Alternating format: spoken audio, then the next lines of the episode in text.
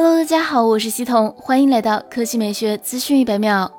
魅族科技官微宣布，魅族十八系列将 OTA 支持 2K 加一百二十帧双开长线模式，带来更极致的色滑体验。该功能将在后续 OTA 中推送升级。魅族十八和魅族十八 Pro 分别配备了六点二英寸和六点七英寸 AMOLED 屏，极边四曲面设计，屏幕分辨率都是三二零零乘幺四四零，而且都支持一百二十赫兹刷新率及二百四十赫兹触控采样率。不过目前 2K 分辨率下是无法开启一百二十赫兹刷新率的，只能维持在六十赫兹。相对于幺零八零 P 屏幕，二 K 屏幕的分辨率更高，所呈现出的画面将愈发清晰，更加分毫毕现。同时，一百二十赫兹刷新率则意味着屏幕可以在一秒钟刷新一百二十次画面。相比于六十赫兹、九十赫兹的刷新率而言，一百二十赫兹刷新率把流畅做到了一个新的高度。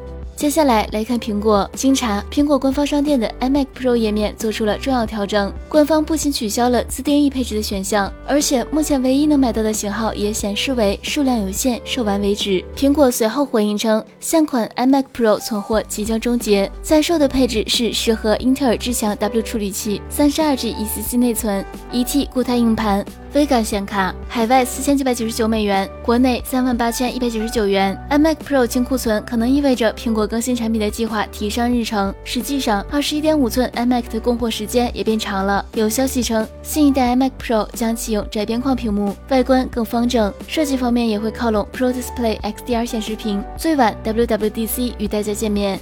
好了，以上就是本期科技美学资讯百秒的全部内容，我们明天再见。